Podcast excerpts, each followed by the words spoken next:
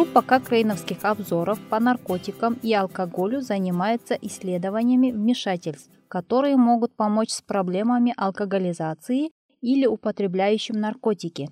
В декабре 2018 года они подготовили обновленный обзор по психосоциальным вмешательствам у людей, употребляющих наркотики и также имеющих проблемы с алкоголем.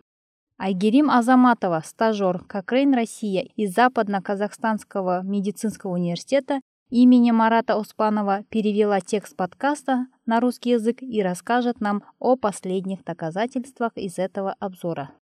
Как правило, употребление алкоголя выше предела низкого риска может привести к серьезным проблемам или расстройствам, связанным с алкоголем.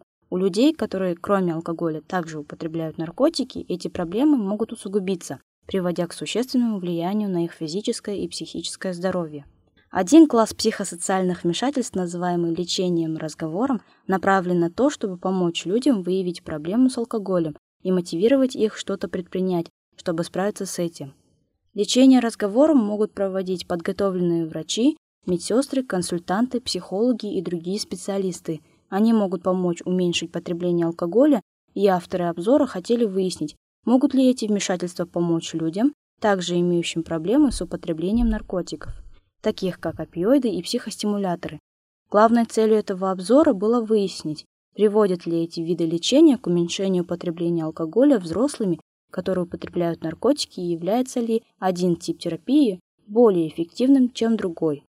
Авторы нашли семь рандомизированных клинических испытаний, в которых были изучены пять видов лечения разговором у 825 человек с проблемами наркомании.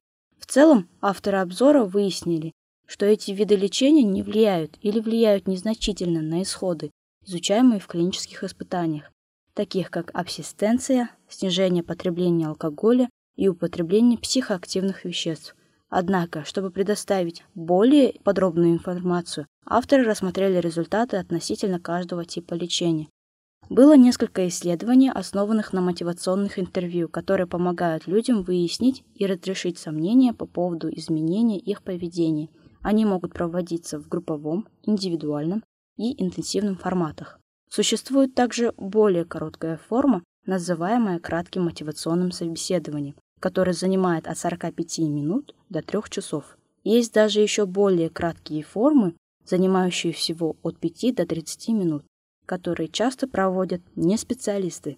Одно исследование показало, что мотивационное интервью может быть немного эффективнее, чем стандартная форма в уменьшении тяжести алкоголизма у женщин, но не у мужчин.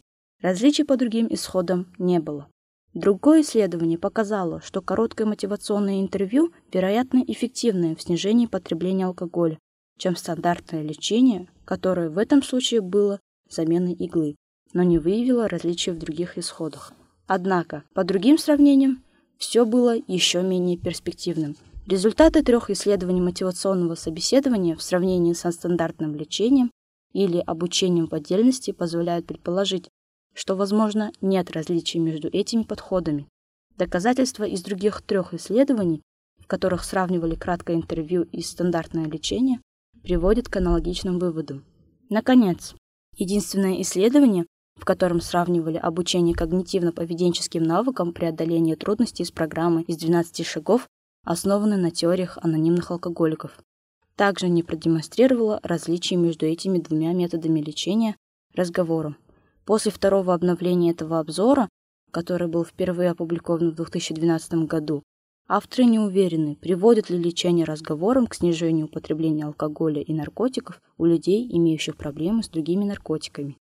Нет высококачественных исследований, и они очень необходимы, чтобы помочь решить эту серьезную проблему для отдельных людей, семей и общества. Если вы хотите углубиться в детали этого обзора, вы можете найти обзор на сайте Кокрейновской библиотеки cochranelibrary.com, введя в строке поиска «Психосоциальное вмешательство для потребителей алкоголя и наркотиков». Там же вы можете найти его следующие обновления, когда больше доказательств станут доступны.